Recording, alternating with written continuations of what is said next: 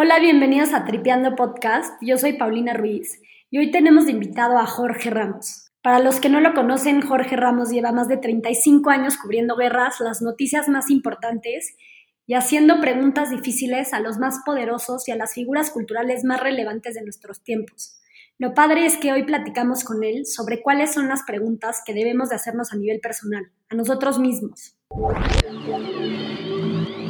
La, la pregunta central es ser suficientemente honestos con nosotros y responder a la pregunta, ¿qué es lo que de verdad quieres? Alguna vez leía en un libro que, todos tenemos nuestra montaña, que es el, el tema central de tu vida. ¿no? Si eso lo resuelves, si tienes resuelta tu profesión y tu identidad y tu entorno, todo lo demás funciona. Pero son esas tres cosas que, que tienes que tener con, con absoluta claridad.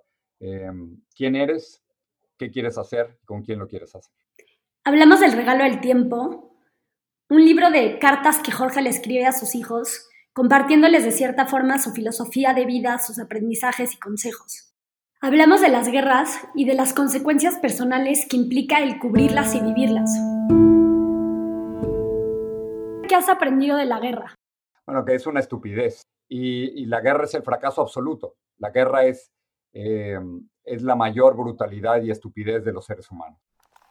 Las consecuencias de, de cubrir tantas masacres y tantas malas noticias y tantas guerras, al final mm, te, te, puede bloquear emocionalmente. Como entrevistadora fue imposible no preguntarle sobre el arte de hacer preguntas. ¿Qué hace que una conversación sea buena o mala? De lo más interesante fueron sus reflexiones sobre qué tienen en común dictadores, expresidentes, líderes y rebeldes que ha entrevistado. Todos súper diferentes. La lista es eterna, pero entre ellos están Hugo Chávez, Fidel Castro Maduro, Obama, Salinas de Gortari, el subcomandante Marcos, Bill Gates y Richard Branson. Bueno, yo creo que lo, primero es que viven con absoluta claridad. ¿Te acuerdas la pregunta que me hacías de qué es lo que debemos preguntarnos como seres humanos? Bueno, ellos, ellos se la han preguntado, se la han respondido y están luchando por eso, independientemente de que estés de acuerdo o no con sus puntos de vista, y con sus estrategias, pero tienen absoluta claridad. Híjole, no sé si debería decir esto, pero quiero confesar que este ha sido uno de mis episodios favoritos. Admiro mucho, mucho a Jorge y estén pendientes en nuestras redes sociales porque vamos a regalar su libro El regalo del tiempo.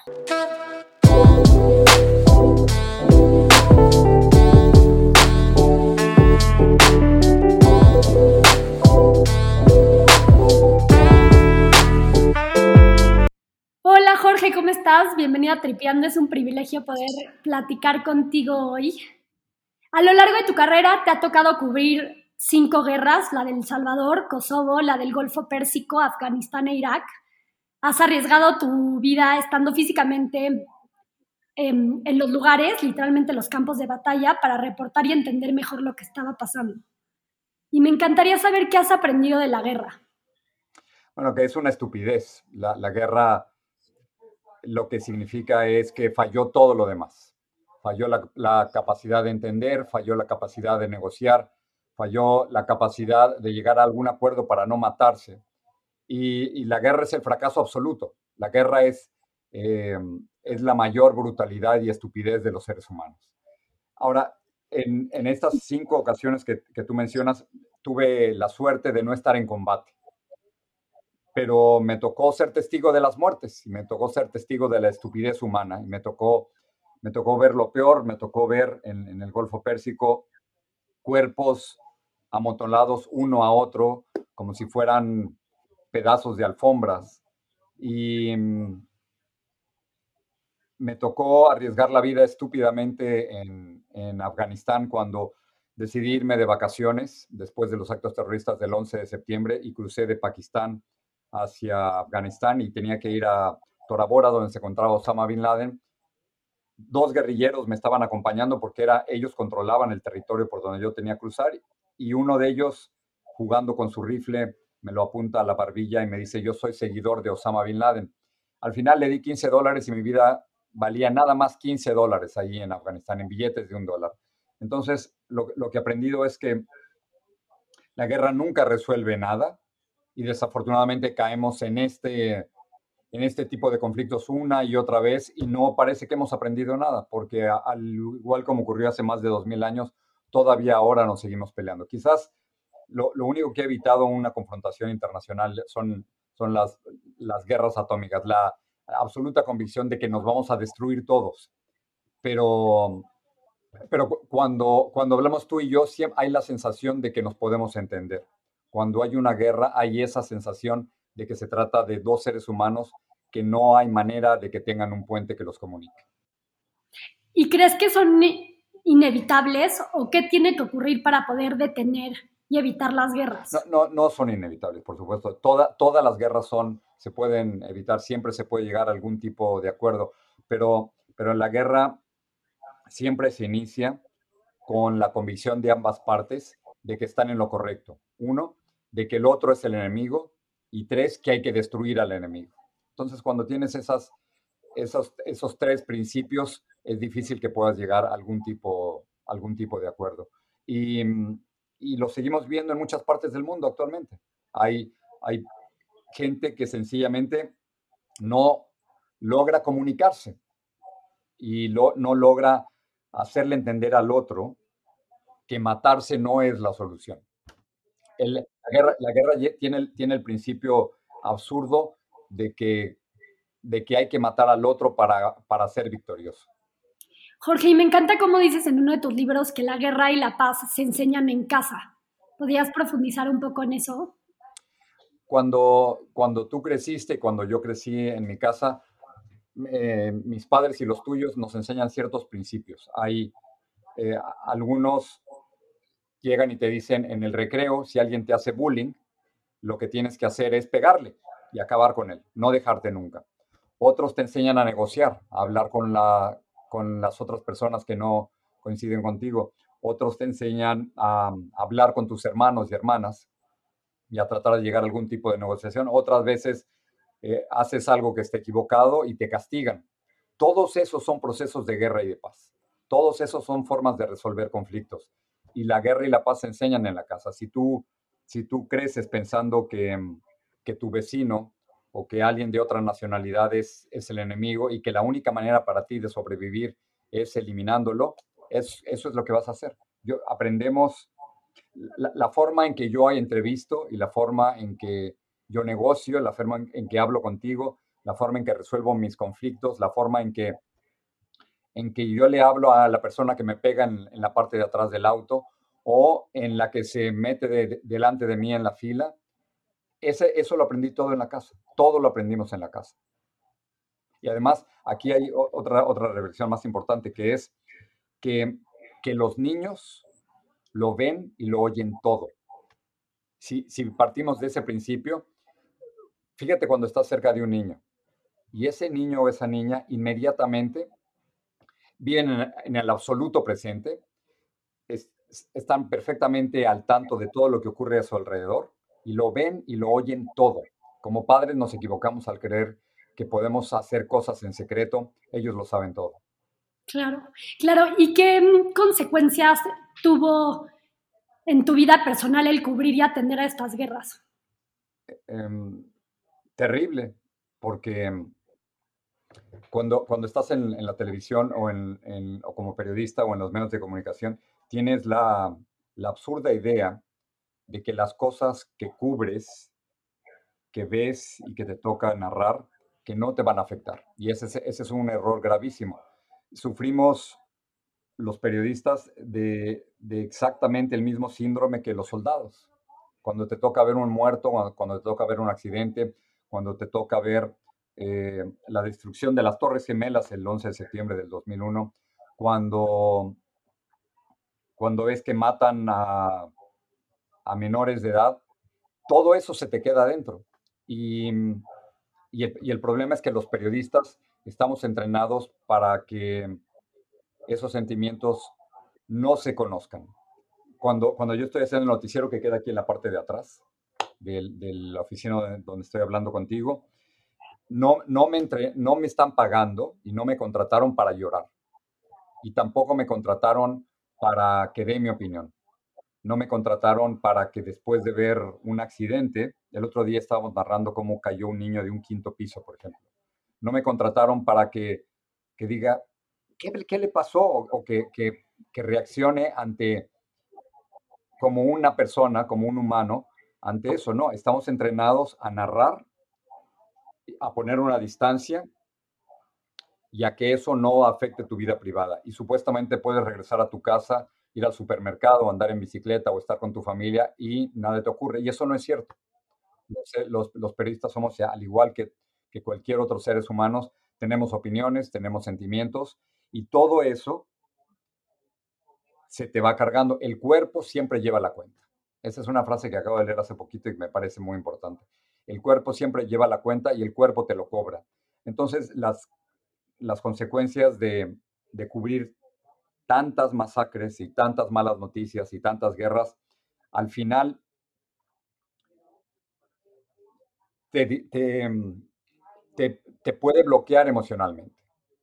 Cuando, cuando estás acostumbrado a narrar una guerra y te lo bloqueas emocionalmente, narrar un asesinato y lo bloqueas emocionalmente, narrar un accidente y lo bloqueas emocionalmente, al final, cuando llegas a tu casa con tus amigos, te vuelves a bloquear emocionalmente. Yo creo que esa es una, esta idea de, de, sufrir el síndrome postraumático de estrés, eh, PTSD, como le dicen en, en, inglés, es algo muy común entre, entre gente que, que está sujeto a niveles muy altos de estrés como nosotros y, y, que bloqueas constantemente tus opiniones. Lo que, lo que hacemos, Paulina, no es normal.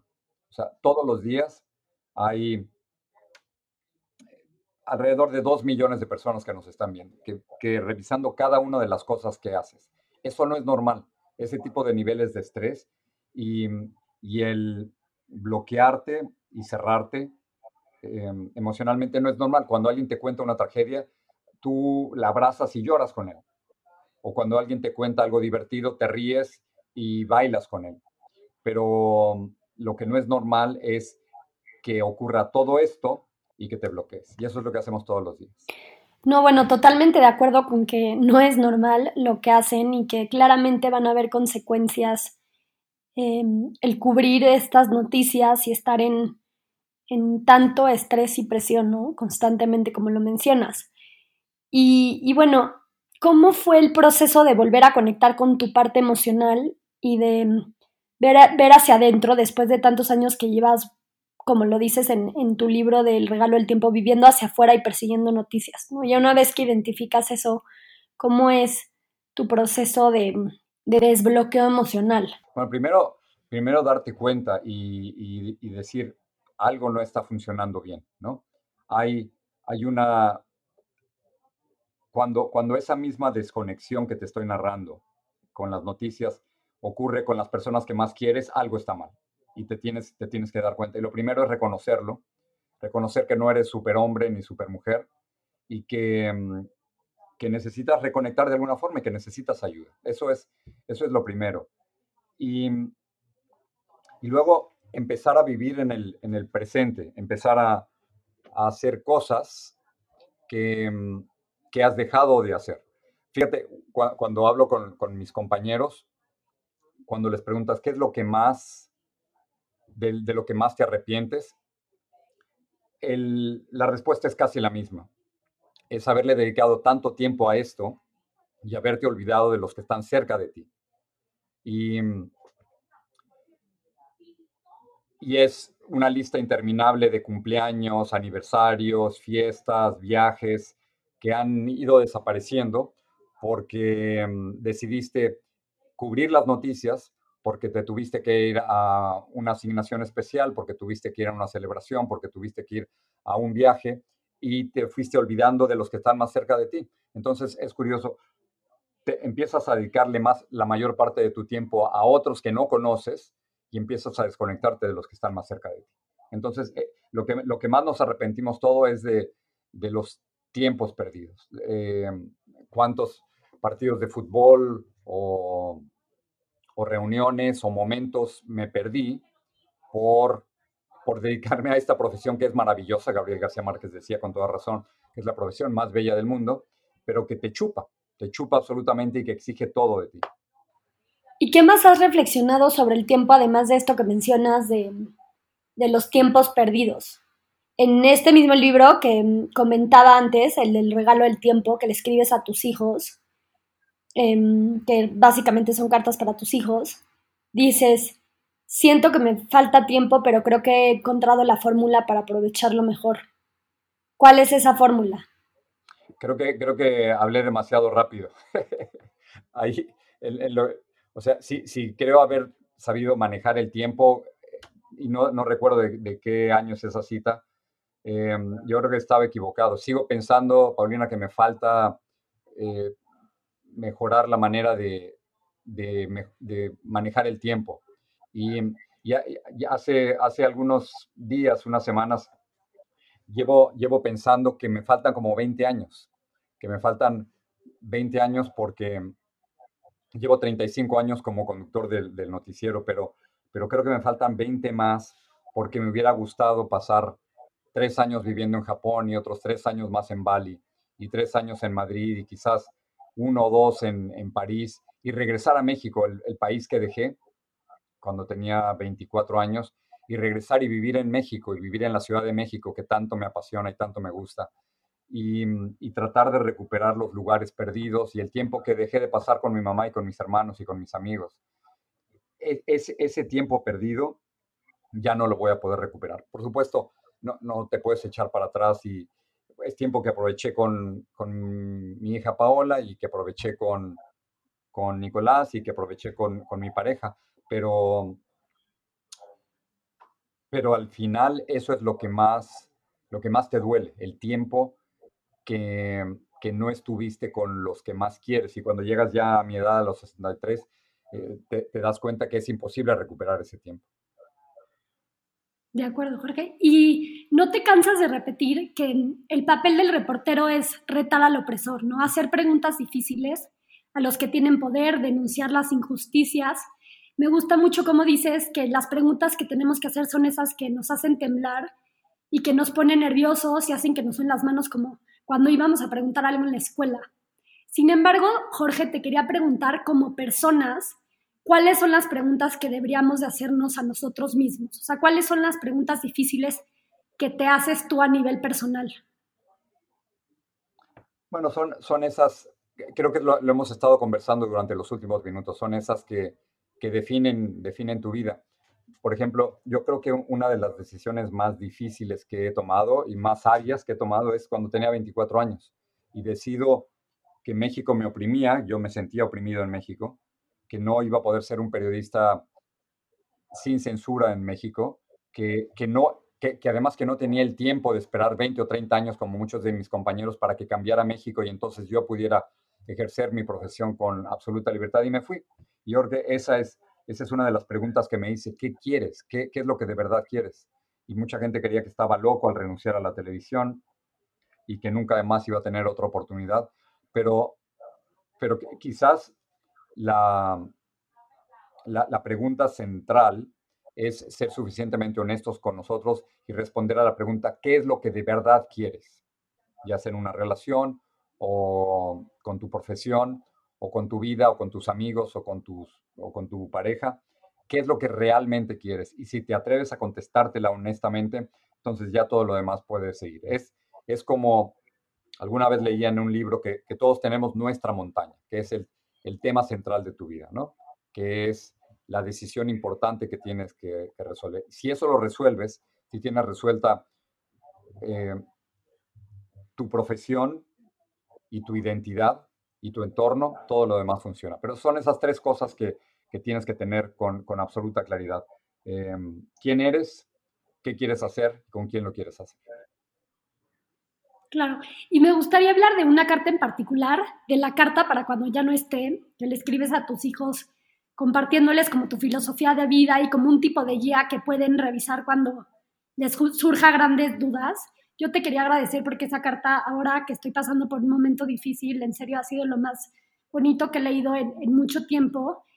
Y bueno, en esta carta tú le dices, em, les escribes a tus hijos, atrévanse, viajen mucho, no vivan con miedo, tomen riesgos, no sean una víctima, aprendan a decir que no, actúen, debemos de tomar partido, tomen grandes decisiones con tranquilidad, trasciendan, sean independientes, sean ustedes mismos. ¿Podrías profundizar y contarnos un poco más sobre algunos de estos consejos que les das? cuéntame tú mejor qué estás pasando o qué, o qué quieres compartir. Uf, pues estoy pasando por un momento doloroso porque estoy saliendo de una relación con una gran persona, pero de una relación donde no encontré espacio para ser yo misma y, y no me sentí em, aceptada ni suficiente.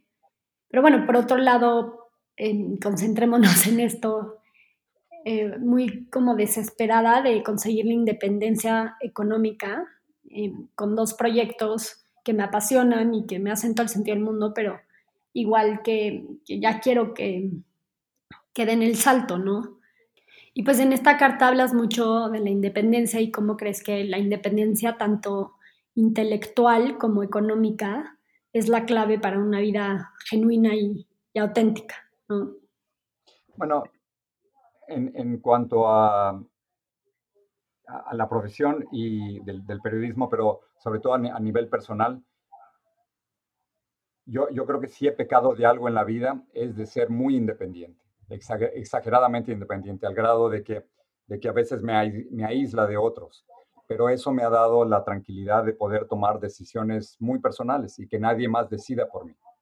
Y, y creo que lo, importante es que tú tomes tus propias decisiones y que no sea el entorno o tus padres o tus amigos que influyan en el tipo de decisiones que tú estás tomando. Eso me parece fundamental. Y además, eh, mira esto, o sea, el, yo no soy una persona religiosa y no, no, tengo ni la menor, soy agnóstico, no sé qué, va, qué hay antes o después, no sé si hay cielo o infierno o qué hay o qué ocurre cuando uno se muere, pero, pero lo que sí sé es que si el infierno existiera, debía ser haciendo algo que odies y que tienes que repetir una y otra vez. Ese es el infierno. Entonces, cuando uno escoge profesión y cuando uno escoge vida y cuando uno escoge compañero, tiene que escoger eso que realmente te apasione y que estarías dispuesto a hacerlo sin dinero, sin posesiones, por el resto de tu vida. Y cuando encuentras eso, todo lo demás, todo lo demás se, acomoda. Y eso es, yo creo que la principal lección para, para mis hijos y que creo estarlos empujando precisamente a eso, a que tomen ellos sus propias decisiones y a que escojan cualquier cosa que se les pegue la gana, pero que sea algo que realmente te gusta. No hay, no hay nada peor que pasar el resto de tu vida haciendo algo que no te gusta. Y, sobre la cuestión del dinero, se ha dicho mil veces que siempre es secundario, pero, pero el dinero viene después o no viene después y ya no importa. Porque si realmente estás haciendo lo que más te gusta y algo en lo que puedas trascender, y eso significa estar involucrado en algo mucho más grande que tú, algo que, mm, que vaya a quedarse aquí después de que tú no estés y algo en que participes con muchísimas otras personas. Si logras eso, no necesitas nada más. Y, el, y, el, dinero, la mayor parte de las veces llega si eres muy bueno en lo que haces. No importa lo que decidas hacer, pero generalmente, generalmente llega. Eh, desafortunadamente no en todos los países, pero, pero llega en ciertos lugares cuando puedes estar al máximo de tu capacidad en la profesión que escogiste. Muchas gracias por el consejo, Jorge. Y como entrevistadora es inevitable para mí preguntarte em, bueno, sobre tu proceso y, cómo planeas tus entrevistas, pero sobre todo como qué hace que una entrevista o que una conversación sea buena o mala. Bueno, que sea única, que, que encuentres un ángulo que nadie más ha encontrado, que descubras una parte del entrevistado que, que no se conoce, que dé que se convierta en noticia, que tenga repercusiones. Hay, hay muchas entrevistas muy distintas y hay que buscarlas de diferente, de diferente manera. Puede haber una entrevista que lo único que quieres es conseguir información y es válido. Hay otras entrevistas en las que tienes que conocer más a, fondo al entrevistado y de lo que se trata, Paulina, es de, de llegar a veces a conocer al entrevistado mejor que él mismo, conocer datos de su vida mejor que él mismo y luego en el caso de la gente que tiene poder, de lo que se trata es de, como nosotros como periodistas, nuestra principal función social es confrontar a los que tienen el poder, cuestionar a los que tienen el poder. Hay una palabra en español que se llama contrapoder. y creo que nuestra función como periodistas es ser contrapoder, siempre estar del otro lado del poder. Si era, si Peña Nieto, estar del otro lado del poder. Si era Calderón, estar del otro lado del poder. Y ahora con López Obrador, estar del otro lado del poder. Ese es, ese es nuestro trabajo. Para eso, para eso sirve el periodismo, para cuestionar a los que tienen el poder. Tenemos dos funciones muy claras. Una, reflejar la realidad tal y como es, no como quisiéramos que fuera. Y si algo es azul, dices que es azul. Y si 20 personas se accidentaron, dices 20. Y entonces, no, no estoy peleado con la objetividad. Si eso es lo que vimos, hay que reportarlo. Y si te equivocas, te disculpas. Eso es uno. Pero lo otro, nuestra principal función social es cuestionar a los que tienen el poder. Y para eso sirve el periodismo. Si nosotros no hacemos esas preguntas, nadie más las va a hacer. Y Jorge, como individuo, no como periodista, ¿en qué ocasiones se debe de tomar partido? O sea, ¿cuál es el papel entre la tolerancia y la neutralidad? Bueno, hay, hay ciertas cosas en las que, que no puedes tolerar. Hay ciertas cosas que no podemos dejar pasar. Hay ciertas cosas en las que estamos obligados a tomar partido.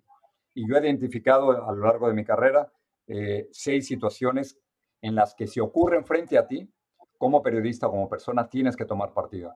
En cuestiones de racismo, de discriminación, de corrupción, de mentiras públicas, de violaciones a los derechos humanos y de dictaduras, estamos obligados a tomar partido, Paulino. Porque si no tomamos partido, entonces tú te conviertes en cómplice de ese crimen, o de esa dictadura, o de esa violación, o de ese acto de racismo.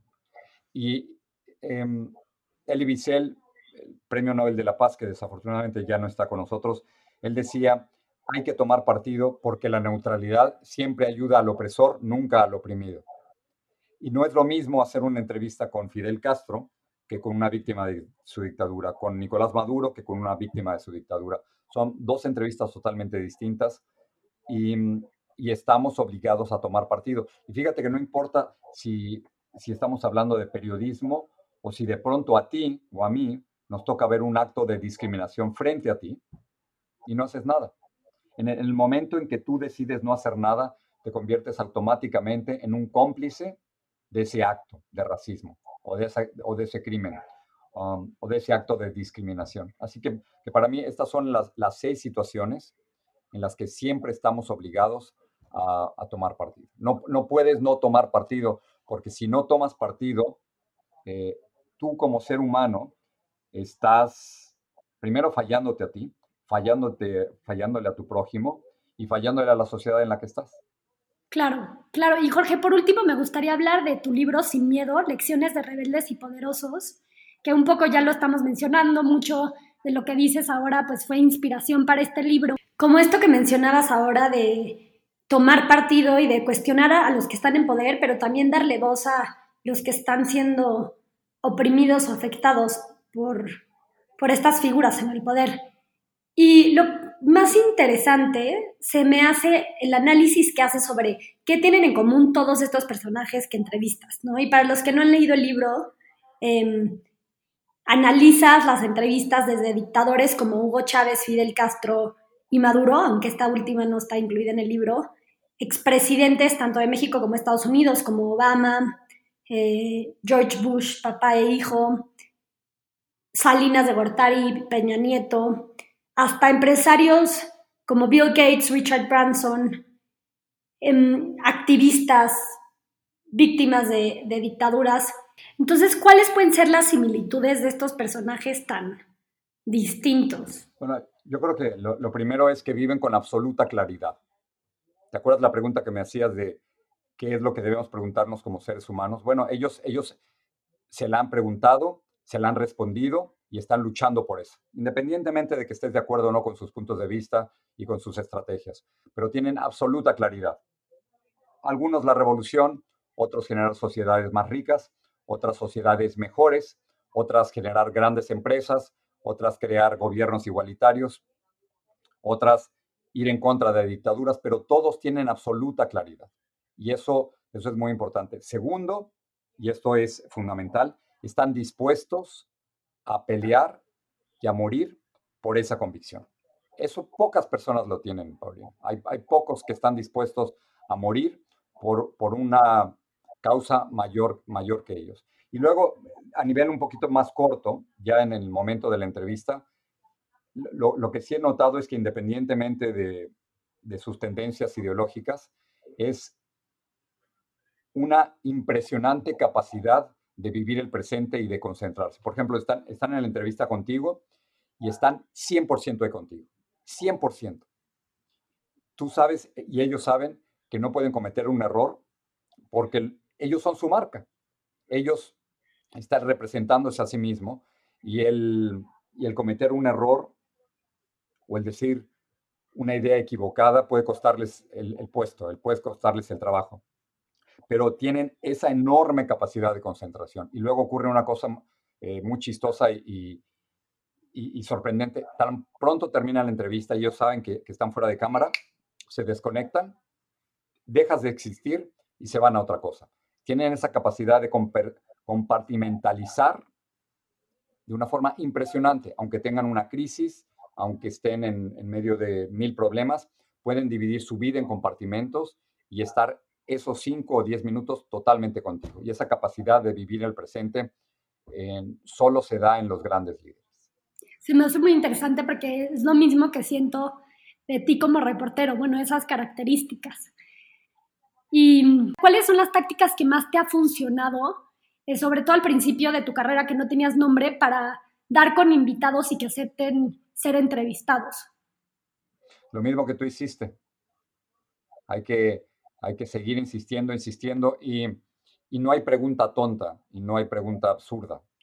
Entonces, la, la, única manera de conseguir entrevistados y la única manera de sacar la información es seguir insistiendo una y otra vez. Y, sobre todo, Paulina, comprender que todos somos seres humanos. Aquí no estamos hablando de superhombres o supermujeres o gente que está en otra categoría. Todos somos exactamente iguales. Entonces, de lo que se trata es seguir insistiendo hasta que alguien te diga que no. Pero... ¿Y cómo aterrizas a tus invitados? O sea, justo para no verlos como superhombres o supermujeres a veces, ¿no? Porque... Imagínatelos en el baño. Así los aterrizas. Imagínatelos desnudos. Imagínatelos con dolor de estómago. Imagínatelos con dolores de cabeza si, estudias las, biografías de, cualquier persona, tú te das cuenta que todos han sufrido de algo. A todos les duele algo. Nadie, nadie ha vivido una vida perfecta. Todos tienen un punto donde se quiebran. Todos los seres humanos tenemos algo donde, donde nos rompemos. O sea, si, tú insistes más, si tuvieras más tiempo y si yo lo tuviera contigo, eh, tú, tú podrías encontrarme y yo podría encontrarte el lugar donde te rompes, el lugar donde donde hay una contradicción, el lugar donde, donde algo no está bien. Bueno, es, eso es lo que se trata de encontrar como, como entrevistador. Y, y, darte cuenta que ellos se ponen tan nerviosos y están tan preocupados como tú. La diferencia es que tienen en, estos casos muchísimo más poder, ¿no? Pero, pero de lo que se trata es de quitar esa manta de autoridad, eh, borrar esa narrativa de, de perfección y tratar de llegar a la persona. Y si, y si logras, si haces bien tu tarea, si, si estudias bien al personaje, porque el, el, problema de las entrevistas, del que tú tienes y yo tengo, es que llegas a la entrevista y estás conociendo a esa persona por primera vez, tienes en tu caso 20 o 30 minutos, pero en el mío 5 o 10 minutos y se acaba. Entonces, tienes que hacer un análisis psicológico, tienes que, que leer el lenguaje corporal inmediatamente y, en mi caso a, los dos o tres minutos ir a la yugular, ir, ir a atacar, porque a eso vas, ¿no? Claro. ¿Y cuál es el tiempo ideal para una entrevista? La necesaria para sacar información nueva. Pero, pero depende. Lo que, cuando yo voy a hacer entrevistas de televisión, me dan cinco o diez minutos. O sea, no, no tengo tiempo de, de, de ir suavizando y masajeando al entrevistado tengo apenas tiempo para saludar, para hacer una lectura muy rápida de su lenguaje corporal, de entender el contexto en el que estamos. Y, mm, y en mi caso, la pregunta que marca la pauta y cómo va a seguir el resto de la entrevista es la primera, la primera pregunta. Tengo que marcar en la primera pregunta el ritmo de la entrevista. La, entrevista que tuve con, el dictador Nicolás Maduro, la primera pregunta fue, usted no es un dicta, usted no es un presidente legítimo, usted es un dictador, ¿cómo le llamo? Entonces, con, esa pregunta yo estoy ya marcando, delineando por dónde voy. Pero si yo hubiera llegado a la, entrevista y le hubiera dicho, eh, señor presidente, ¿cómo está Venezuela? La entrevista se va por otro lado y, entonces lo dejas hablar y, esa no es la entrevista que yo quería hacer. Buenísimo consejo. O sea, la primera pregunta siempre es... La, la primera pregunta marca todo. Fíjate en la primera pregunta que me hiciste y, el, y tu primera pregunta de esta entrevista marca el ritmo de, de, casi todas las demás. Es, es, es poco probable que si, si tu primera pregunta es de cierta duración y con cierto tono, que luego vaya a, modificarse. Pero si en lugar de haber empezado esta entrevista de, esta manera, hubieras comenzado mucho más agresiva y mucho más dura, hubiera sido otro tipo de entrevista. O si hubieras empezado con una pregunta abierta de cómo estás, cómo te sientes, hubiera sido otro tipo de entrevista. No, pues Jorge, muchísimas gracias eh, por regalarme tu tiempo y fue muy especial para mí poder platicar contigo. Te lo agradezco, lo estás haciendo muy bien. Gracias. Y sigue preguntando. claro que sí.